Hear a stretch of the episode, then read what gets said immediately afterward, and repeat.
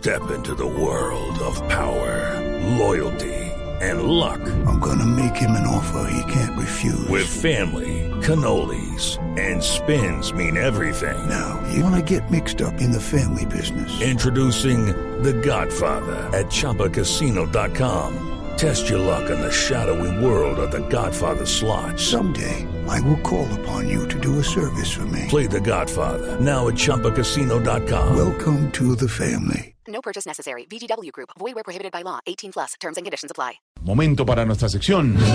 Por algo será.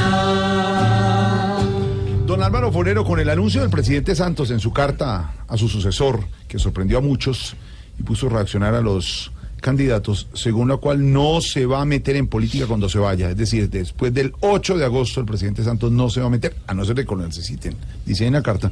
¿Será cierta tanta belleza?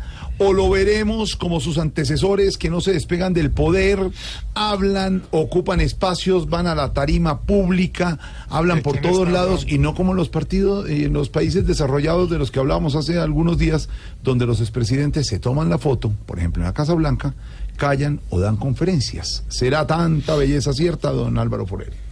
Yo creo que el presidente Santos sí se va a retirar de la política activa una vez salga del Palacio de Nariño. Básicamente por dos razones. Una porque aprendió la lección, sufrió en carne propia lo que es esa tradición latinoamericana del presidente caudillista que se siente dueño del partido y quiere seguir interviniendo eh, afanosamente en la vida política, que es incapaz de retirarse, porque en, en países como los nuestros tiende a haber más caudillo que partido, más la personalidad del presidente que las ideas del grupo político que representa. Y eso le da vigencia. Santos yo creo que quisiera más el modelo eh, anglosajón, va más con su temperamento eh, y su forma de, de ver las cosas. Y es esa de retirarse y ahí entra la segunda razón, porque yo creo que Santos se siente satisfecho sobre su posición en la historia. El hecho de haber logrado la paz con las FARC, pues le garantiza esa posición,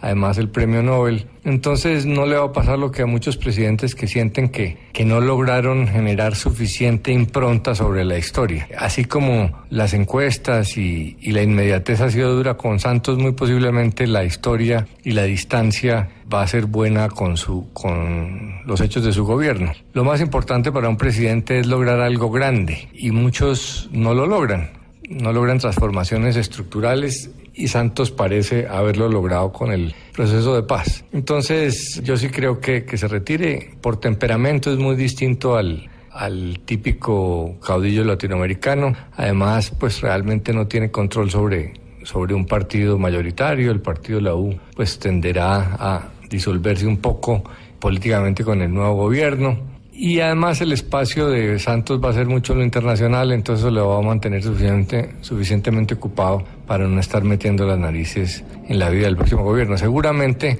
actuará en casos de que se ponga muy en riesgo el proceso de paz, pero, yo creo que por temperamento, por lecciones y por realidad política, que no es dueño de un partido político fuerte, en Colombia realmente no hay santismo y tiene poco apoyo popular, pues realmente se va a retirar. Y si don Alvarito lo dice, por, algo será. Es un vicio de los presidentes meter la nariz en este país. Cuando ya se les acaba el cargo y el directriz no tienen ni un tris. Unos trinan, opinan y tildan hasta de infeliz al nuevo aprendiz. Se arremeten y en todo se meten. Por algo será, por algo será, Si no aplican pero otros critican, por algo será.